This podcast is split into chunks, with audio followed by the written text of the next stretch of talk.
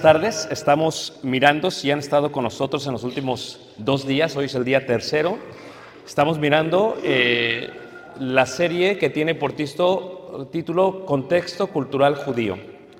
Y hasta el día de hoy eh, vimos con detalle el inicio que fue la formación de la identidad de los hebreos. Vimos con detalle la diferencia entre lo que es el judío y lo que es el hebreo.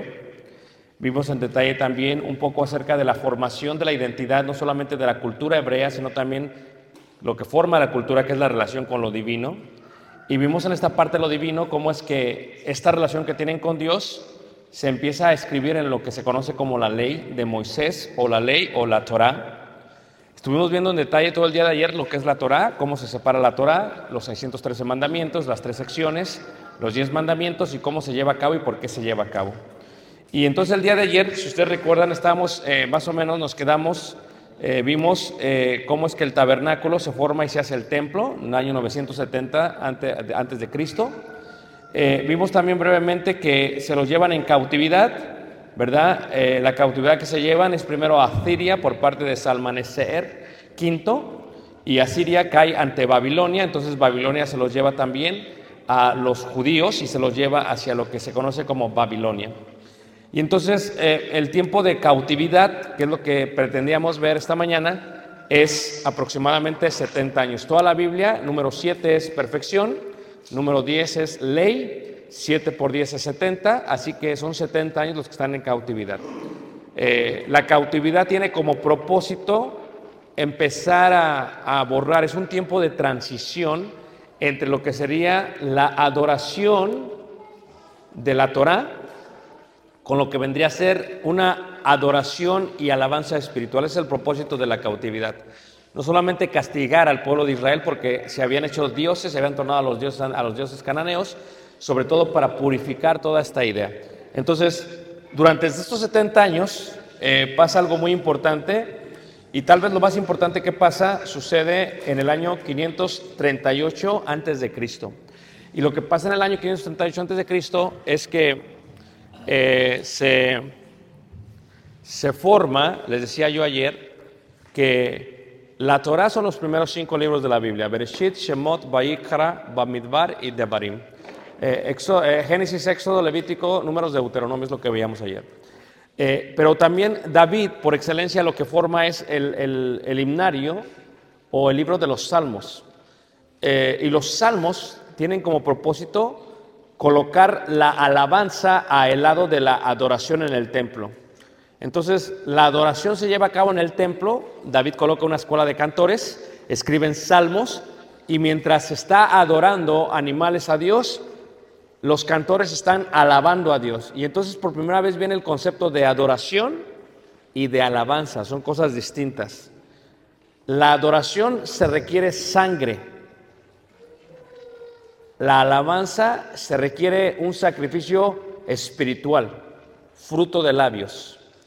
Y esta es la diferencia entre la adoración y la alabanza. La adoración basada totalmente en la ley de Moisés, la Torah. La alabanza basada totalmente en la invocación a Dios a través de los salmos. Y entonces cuando se los llevan cautivos en estos años, lo que sucede es que los judíos extrañaban muchísimo la hermosa relación que tenían con Dios. Y no solamente extrañaban la relación que tenían con Dios, decidieron empezarse a juntar en los ríos de Babilonia. Lo vimos en el Salmo 137 que dice, junto a los ríos de Babilonia nos sentábamos bajo los sauces, que es un tipo de árbol, y ahí se juntaban para orar, para cantar salmos y para hablar de la ley oral. Reiteramos, la ley oral es la Torah, pero en forma oral. La ley oral se le va a llamar el Mishnah. El Mishnah es la ley oral, la cual se compone de seis rollos. Seis rollos. Seis rollos. A eso es como se conoce la Mishnah, la ley oral. Y como el resto se había quemado, los habían quemado cuando tomaron la cautividad en el templo, pues esto lo reemplaza. Los judíos pueden enseñarle a sus hijos y a sus nietos lo que es la ley oral. ¿Ok? Ahí es donde sale la ley oral, el Mishnah, que es la ley oral. ¿Quién decide quién es la ley o la ley oral? Cuando se juntan en los ríos, al juntarse se les empieza a conocer con la palabra Keneset en hebreo. Una, dos, tres. Keneset. Una, dos, tres. Keneset. Es, se juntan para orar. Para el judío, la palabra casa, Beit, casa, es no solamente casa, palacio, familia. Es lo mismo, ¿ok? Necesitas de 8 a 16 palabras en español para traducir una palabra en hebreo. Entonces, para ellos, Beit es casa, templo y familia. Como ya no estaban en el templo y estaba destruido en Jerusalén, se juntan como familia, se juntan como casa, se juntan como si estuviesen en el templo, aunque no están en el templo. Y ahora a eso se le llama Beit Knesset, la casa de la adoración, la casa de la alabanza, la casa de la oración, la casa de la asamblea. Y se juntan y cantan salmos, ¿verdad? Salmos que había escrito David. Salmos como eh, ese salmo que dice, Sálvame los malos, oh Señor. Son salmos que empiezan a cantar, ¿ok? Entonces, en sus, en sus salmos se forma la ley oral porque empiezan a, a, a empezar a escribir lo que fue la ley y la llaman la ley oral. Y quien hace eso es quienes se les conoce como la gran sinagoga. Es la primera sinagoga en toda la historia de la humanidad. Y viene una idea diferente. Desde Jerusalén se adora a Dios, pero en estas circunstancias no podemos adorar a Dios en Jerusalén. Pero también podemos aprender de la ley, podemos cantar salmos como se hacía allá, no podemos ofrecer sacrificios porque no no hay templo. Desde lejos podemos alabar a Dios. No podemos adorar a Dios porque la adoración requiere sacrificio, pero podemos alabar a Dios. Y viene lo que es la alabanza a Dios. Dentro de lo que se conoce como la sinagoga, es la primera vez que se presenta. La palabra sinagoga realmente es una palabra griega y la palabra sinagoga en el nombre griego, ¿verdad? Es, una vez más, sinagoge. Sinagoge es una palabra que se junta y la primera es sin, que significa juntos, déjale cambio de color, y agogei, que significa juntarse, porque ellos se juntaban, se juntaban para estar unidos. Es lo que se dice literalmente reunirse de nuevo, reunirse de nuevo. De ahí viene la palabra sinagoge, pero la palabra sinagoge en hebreo es keneset. O Beit, casa, keneset. Aquí está, Beit, keneset, lo cual significa casa de asamblea, casa de oración o casa de qué? De estudio, de estudio, de estudio. Y se juntaban literalmente para hacer esto. Eso trae un nuevo concepto entre los judíos.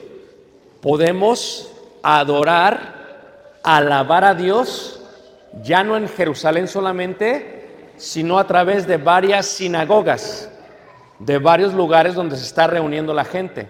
Sinagogue o Beit Knesset. En Knesset lo podemos hacer y tú lo puedes ver en el libro de Esther. En el libro de Esther se muestra por primera vez la idea de la palabra sinagoga. Se muestra por primera vez la idea de la palabra sinagoga, porque dice que se juntaron para qué? Para reunirse. Ahora, lo que tú tienes que entender acerca de la sinagoga es que la propia palabra de la sinagoga se reúnen en la gran sinagoga 120 escribas. Ahora, a la gran sinagoga se le llama Anshei Knesset. ¿Ok? Y se reúnen 120 escribas. ¿Qué es un escriba? El que hace las copias de los rollos de la Torah de una parte a otra. Y cuando ellos se reúnen, lo que hacen es que deciden establecer qué libros van a aceptar como el canon del Antiguo Testamento. Levante la mano, ¿quién sabe? ¿Quién no sabe lo que es canon? Ok. Canon es en griego regla. Regla, es así se utilizaba. Indica que el canon es, ellos decidieron cuáles son los libros que se van a tomar como inspiración de Dios y cuáles no los vamos a tomar como inspiración de Dios. Deciden ello.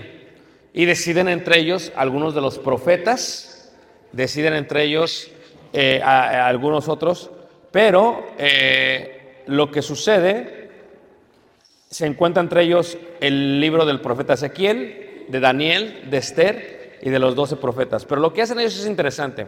¿Dónde ves esto tú? Lo ves en el libro de Nehemías y en el libro de Esdras. Hay un capítulo que dice, ok, estos son los nombres y empieza la lista de todos los nombres de la gran sinagoga, de la gran del Beit Knesset, Asher Knesset, de la gran sinagoga. Ellos deciden, tú dices, ¿quién decidió que estuviera en mi Biblia el libro de Ezequiel? Ellos. ¿Quién decidió que estuviera Daniel? Ellos. Ellos son los que lo decidieron. Ellos dijeron, esto es lo que se va a hacer. La gran sinagoga decide eso. Y se establece en la gran sinagoga varios principios. Principios como qué? Principios como cómo se va a llevar a cabo esto. ¿Qué se puede hacer en la sinagoga y qué no se puede hacer? ¿Quién tiene la autoridad de la sinagoga y quién no la tiene? ¿Cómo se puede leer? Algunos de estos principios son los siguientes. ¿Listos? Número uno, ya que la ley de Dios, la Torah, fue escrita en hebreo, solamente podemos alabar, estudiar y orar en hebreo. Pero había un problema.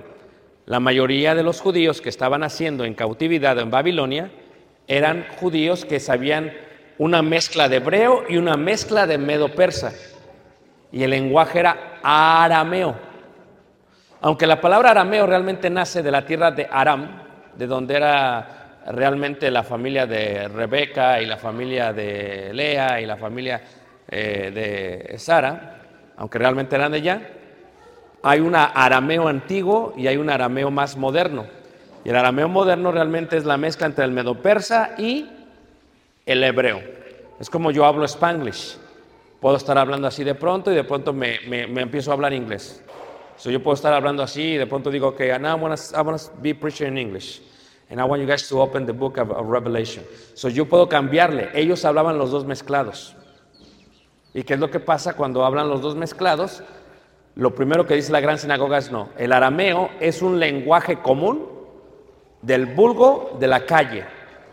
Y ese no va a entrar a la sinagoga.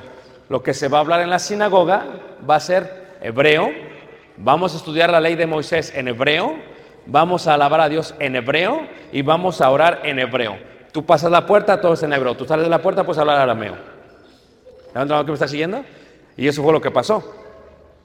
Ahora, empieza a ocurrir algo muy interesante. Se empieza a formular qué se va a hacer en la sinagoga. Y la sinagoga tiene cuatro objetivos. Cuatro objetivos. Primero fue en los ríos de Babilonia, eso es la primera sinagoga en un edificio. Después las comunidades judías ven que esto es bueno, pueden enseñar a sus hijos la ley de Dios, a orar, pueden estudiar, pueden alabar y empiezan a edificar edificios para la sinagoga. Edificios. Y los edificios tienen reglamentos en las comunidades judías. Yo he estado en Corazín, he estado en Bethsaida, he estado en Bethania, he estado en Engedi, hecho investigaciones exclusivas en cuanto a las sinagogas, porque les decía el primer día que mi formación total no fue de segunda mano, fue de primera mano. Y cuando hablamos de las sinagogas antiguas, una de las cosas que debes de saber es que la primera ley es que cuando edifican el edificio de la sinagoga tiene que ser más alto que todas las casas de alrededor, porque ahí se estudia la ley. Número dos, otra cosa es que la puerta tiene que estar en dirección hacia Jerusalén. Y en la parte de atrás, hagan de cuenta que esto es una sinagoga. Y en la parte de atrás se encuentra lo que se llama el arca. ¿Cómo se llama? El arca, porque ¿qué había en el arca del pacto? Los diez mandamientos, ¿qué más? La vara de Aarón, ¿qué más? El maná, ¿qué más? Y los rollos de la Torah, al lado. Entonces aquí en el arca se encuentran los libros, se encuentra la Torah, una copia exacta en hebreo de la Torah. Y esta copia exacta en hebreo de la Torah, ¿saben cuánto cuesta hoy si te haces una copia para una sinagoga? Para aquellos codos que no quieren comprar Biblias caras. ¿Listos? Una copia de la Torah cuesta aproximadamente eh, 1.4 millones de pesos. Y los miembros de la sinagoga mandan a hacer una copia de la Torah. ¿Por qué cuesta tanto? Porque está hecho en pieles de animal puro, que ya vimos esto en la lección, la primera lección, y que la escribe un escriba letra por letra, por letra, por letra. ¿Cuánto trabaja el escriba al día? Tres horas, no más. Porque si se equivoca, tiene que volver a empezar. Y yo he visto a un escriba escribir, eh, ahora que estuvimos en Israel, en, eh, hace tres, cuatro meses, vi cómo lo escriben. Están en un cuarto privado y lo escriben. ¿Ok? Entonces es interesante. Entonces la sinagoga tiene el arca, tiene eh, la Torah, los, lo- ellos no lo tienen, ellos no lo tienen, no le llaman Pentateuco porque no son, no está en cajas, es uno completo. Y luego debajo del púlpito, porque el púlpito realmente es algo que se utiliza en la sinagoga, colocan los rollos. En la parte de arriba la, la Torah, eh, los cinco libros o los cinco rollos y en la parte de abajo los profetas. ¿Ok? Siempre cuando hay un servicio en la sinagoga se empieza hablando de la ley de Moisés. Tienes que leer primero una parte de la ley de Moisés. No puedes empezar por los profetas. La gran sinagoga dice esto no se puede hacer. La gran sinagoga dice, ok, ¿cómo le vamos a hacer? En la sinagoga tiene cuatro propósitos. Número uno, el estudio de la ley. Reunirnos alabar a Dios el día sábado. Número dos, es un lugar de juicio para la comunidad. Hay un problema en la comunidad, vienen a la sinagoga y aquí se habla. Número tres, es un lugar de ayuda, un lugar de ayuda. Esto es, si alguien en el pueblo judío necesita ayuda económica, viene a la sinagoga y aquí la piden. Y es más, en la sinagoga hay un cuarto como la parte de la cocina que está aquí y ahí está todo almacenado para ayudar a la gente que viene. Y número cuatro es la formación y el estudio de los niños en la ley de Moisés. Levanta la mano que me están siguiéndonos. ¿Ok? ¿Cuándo se hace al Shabbat, el sábado, se reúnen ellos porque es el cuarto mandamiento. Acuérdate del día de reposo para santificarlo. Ahora, luego dicen, ok, ¿cómo vamos a hacerlo? ¿Quién va a estar encargado? Necesitamos ancianos. El judío le llama ancianos. El judío le llama, ¿cómo hermanos? Ancianos, así le llama el judío. ¿Y por qué se requieren ancianos? ¿Y por qué se necesitan ancianos? Porque los ancianos, tú has escuchado que en la Biblia dice ancianos, obispos o pastores. Los tres es lo mismo, es la misma función. Solamente que depende quién sea la congregación, es como se definen. Entre los judíos se les llama ancianos por la edad. En el judaísmo se le llama ancianos. Cuando la iglesia de Cristo comienza y entran los gentiles, el concepto de ancianos no lo entienden ellos, pero ellos sí entienden el concepto de obispos, porque cada casa de los romanos que eran ricos tenían un supervisor de la casa. Y ese supervisor que estaba al tanto de toda la gente le llamaban obispo. ¿Ok? Y cuando salen al campo, donde la gente tiene ganado, tiene tierra, hay pastores. A los miembros de la iglesia primitiva les dices, eh, ancianos no te entienden, porque están en el campo, pero entienden el concepto pastores. So, lo que utilizan los apóstoles es una misma idea, un título, si hablamos entre una iglesia de Cristo judía, ancianos, una iglesia de Cristo grecorromana en la ciudad, obispos, una iglesia de Cristo en el campo, pastores, pero es la misma función.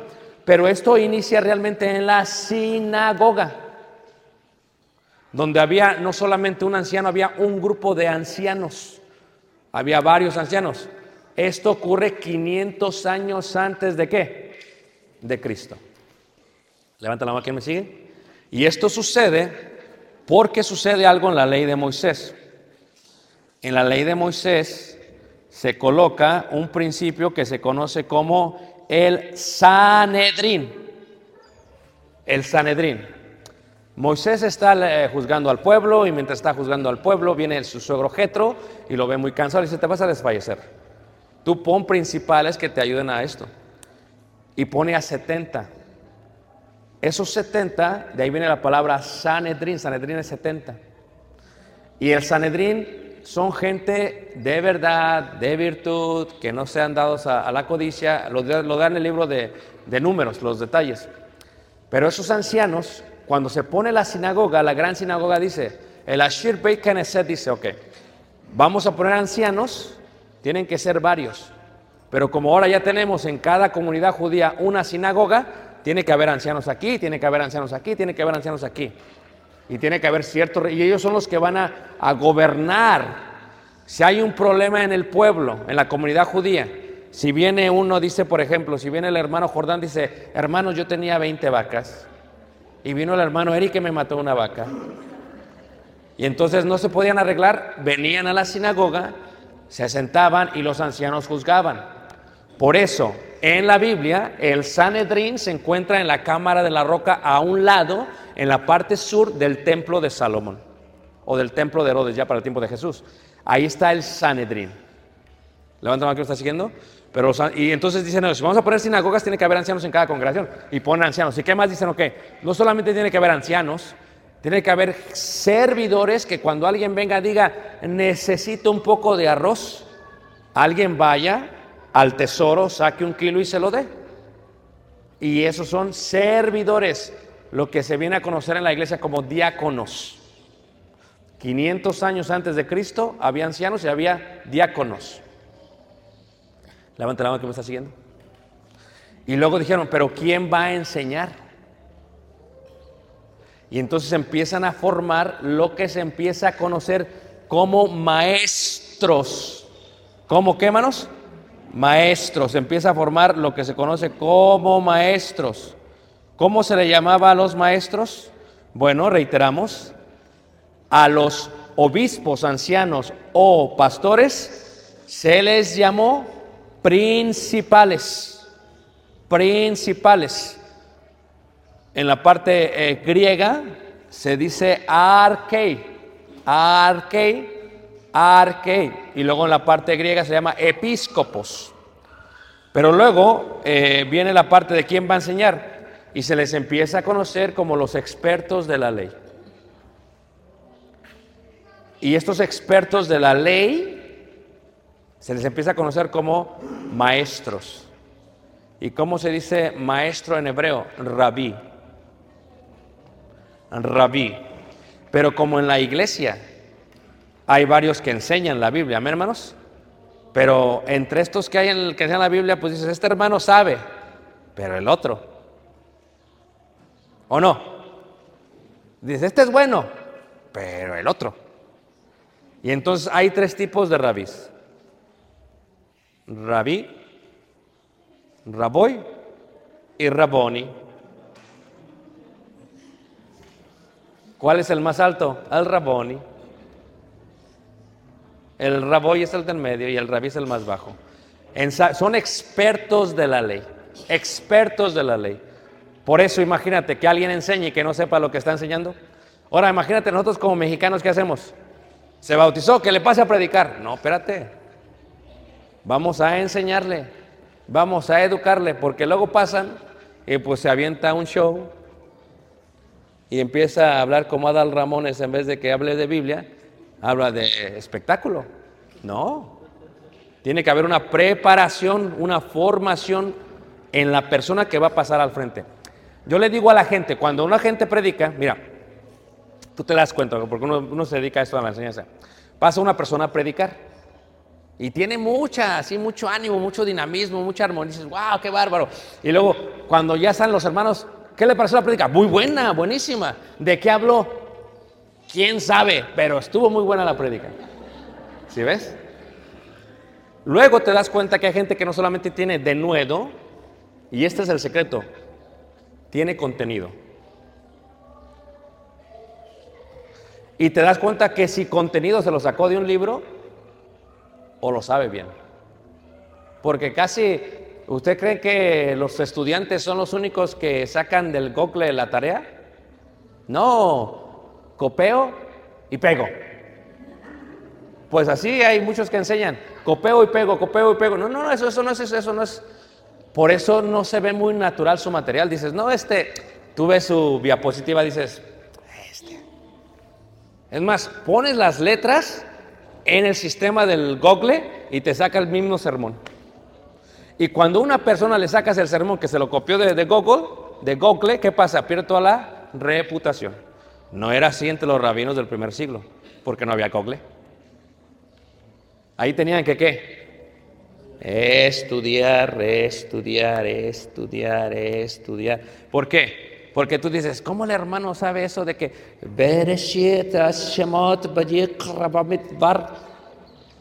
Pues yo estoy estudiando y estudiando y estudiando y estudiando. ¿Por qué? Porque uno tiene que estudiar. Porque uno está enseñando la ley de quién? De Dios. Pero no solamente es el denuedo, es el contenido. Levántame, ¿qué está siguiendo? Y entonces dijeron, vamos a colocar rabinos.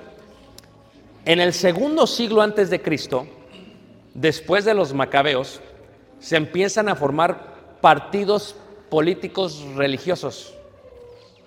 Entre ellos se encuentran los fariseos, saduceos, esenios, celotes, herodianos, etcétera, etcétera, etcétera.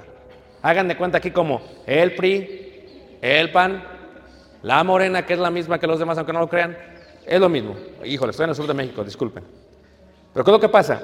Son partidos que toman la religión para gobernar al pueblo. Y los fariseos hacen precisamente eso. ¿Qué hacen? Los fariseos son, eh, la palabra es farisheim, ¿verdad? Los más apegados a la Biblia, a la ley de Moisés. Dicen, bueno, ya que va a haber sinagogas, nosotros nos vamos a asegurar que el rabí, rabó y raboni enseñen conforme a la ley de Moisés. Así que todas las sinagogas eran supervisadas por quiénes? Por los fariseos. Te voy a decir algo. La iglesia de Cristo su doctrina está pegadísima a la de los fariseos. Porque Jesús dijo, hipócritas. Pero cuando le dice al pueblo, dice, todo lo que ellos digan, hagan. ¿Qué está diciendo Jesús? Están enseñando conforme a la ley. Nada más que no hagan conforme a sus obras. O sea, lo que dicen es bueno, lo que practican es malo. Y entonces, ¿qué pasa? En la sinagoga se conforma lo que son eh, maestros. Ahora, ¿qué sucede? Esto de los fariseos da una gran similitud a lo que vendría a ser la iglesia de Cristo. Esto es una sinagoga en el primer siglo. ¿Ok? Son sinagogas del primer siglo. Son modelos iguales. Tú ves las iglesias de Cristo, los edificios aquí en México, son modelos iguales. Es el mismo, haz de cuenta que es el mismo molde de pie. Todos. Como que no le piensan a veces. ¿Por qué? Porque así está la otra iglesia, así vamos a hacer esta. ¿O no es cierto? ¿Dónde está el bautizario? Allá. ¿Dónde está la puerta? Acá. ¿Para qué es el segundo piso? Para la clase de niños. O sea, son moldes. Son moldes. En el primer siglo, cuando ves las sinagogas, son así. Algunas sinagogas son diferentes, como esta, tiene un segundo piso. Y en el segundo piso son las mujeres. Y el primer piso son los hombres. Cuando solamente tiene un piso, las mujeres de un lado y los hombres qué? Del otro lado. Porque imagínate tú que el hombre esté bien entrado en el estudio de la Torah y de pronto la mujer.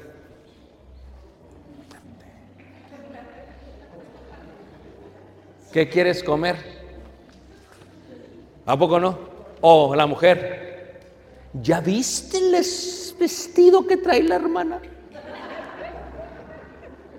¿Verdad que sí? Pero si, amén hermanos. Pero si las mujeres están del otro lado y en la sinagoga no se le permitía a la mujer hablar. Por eso Pablo dice, no permito a mujer enseñar. ¿Hablar en qué sentido? En el estilo de la enseñanza. Querías hacer una pregunta, tenías que preguntarle a tu esposo que haga la pregunta por ti, porque el esposo es el que es la cabeza el que tiene que preguntarle, el que tiene que contestar las preguntas. ¿La que me está siguiendo? Entonces, cuando ves una sinagoga, ves esto, pero no solamente ves esto en una sinagoga. Cuando ves una sinagoga, esta es una sinagoga muy bonita, ¿sí ves? Ves que en esta parte de la entrada tienes el mikveh. Una, dos, tres. Mikveh. Una, dos, tres. Es un bautisterio judío. ¿Sí lo ves? Tienes la entrada, el cuarto de la ayuda que les decía, y están sentados como en gradas. O sea, como una escalera así.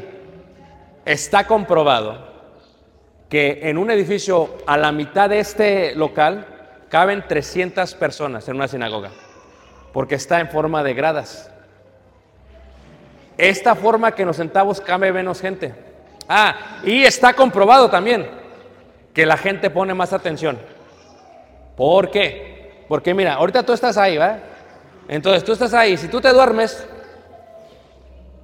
nadie se da cuenta más que el que está predicando. ¿A poco no? No, y ahora con cubrebocas es más difícil. Porque se lo pone así hasta aquí. Eh, Pero en la sinagoga antigua se veían cara a cara. Imagínate, cuando eh, el hermano está. Es lo que vemos nosotros. Ahí unos se duermen bien bonito, menos. Vías de ver. Se ponen los lentes oscuros y hacen. Entonces la estructura. Pero tú ves la sinagoga, en medio está la, la silla, una silla, la cátedra, es silla, de ahí viene la palabra catedrático, la silla, donde se sienta el rabí. No enseñaban los judíos en la sinagoga parados, sentados. Porque los reyes juzgaban sentados. Porque Moisés se sentó a juzgar al pueblo. Se sentaban. Y no había eso de que ya se acabó, hermano, porque ya empezó el partido del mundial. No. El que el rabí decide. Y los demás esperan hasta que el rabí acabe. ¿Cómo empieza el rabí? Lee una porción de la ley de Moisés, de la Torah primero. Luego lee un profeta. Por eso cuando Jesús está en la sinagoga lo quieren matar. Porque Jesús no comienza con la ley de Moisés, comienza con el profeta Isaías. Y eso ya es una of- ofensa para ellos. Y luego cuando los compara en la sinagoga, los compara y dice que los gentiles tienen más fe que los judíos.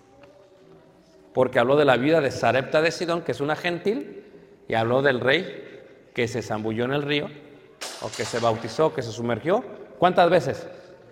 Entonces, para ellos dices, ¿cómo nos estás diciendo que ellos tienen más fe que nosotros? Sí. Esa era una sinagoga de aquel tiempo. ¿Cómo era un servicio de la sinagoga?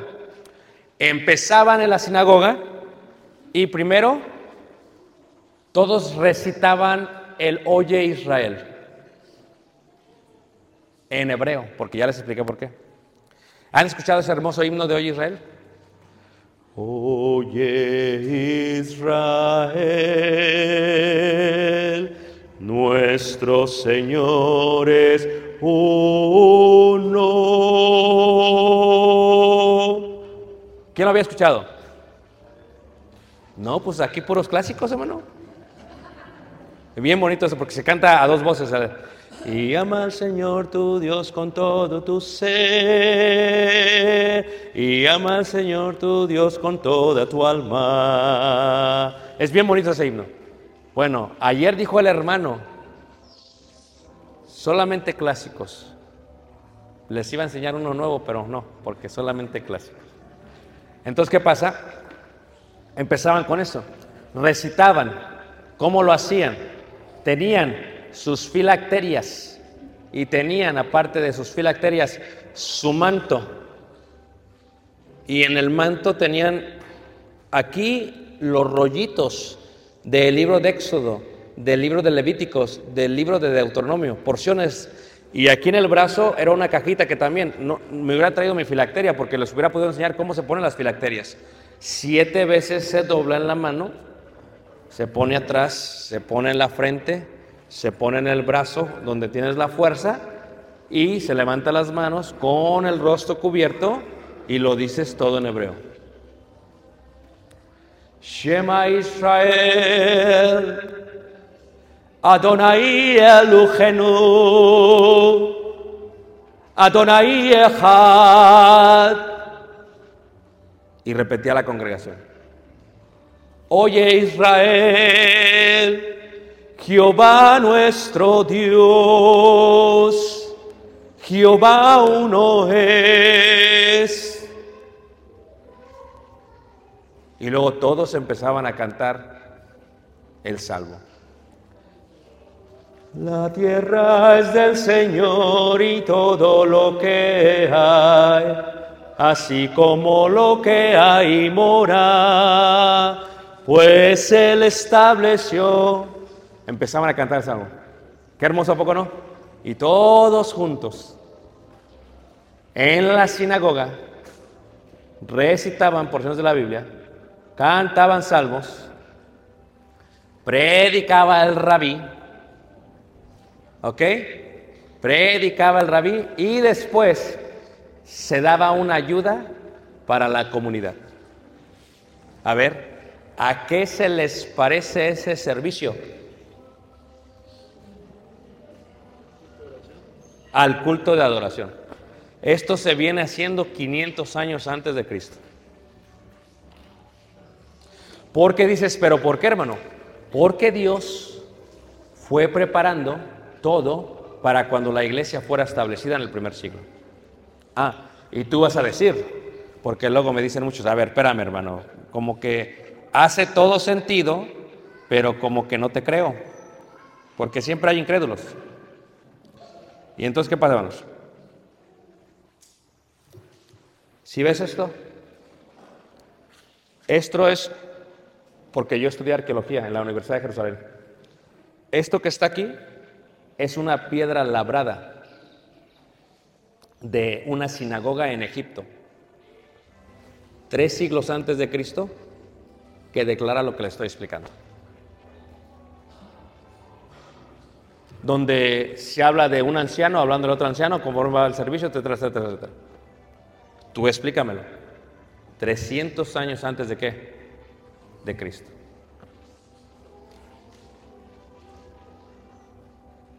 ¿Quién había escuchado esto en su vida?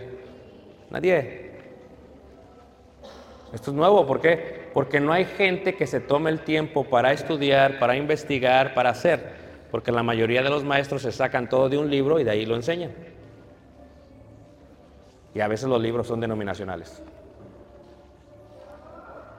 Es el problema que hay. Ahora, ¿qué sucede? Esto era lo que era la sinagoga en el tiempo de la iglesia primitiva. A tal grado que cuando se establece, fíjate qué, qué interesante es esto, hermanos, ¿ok? Déjame buscar aquí la gráfica. Esta no es. Aquí está.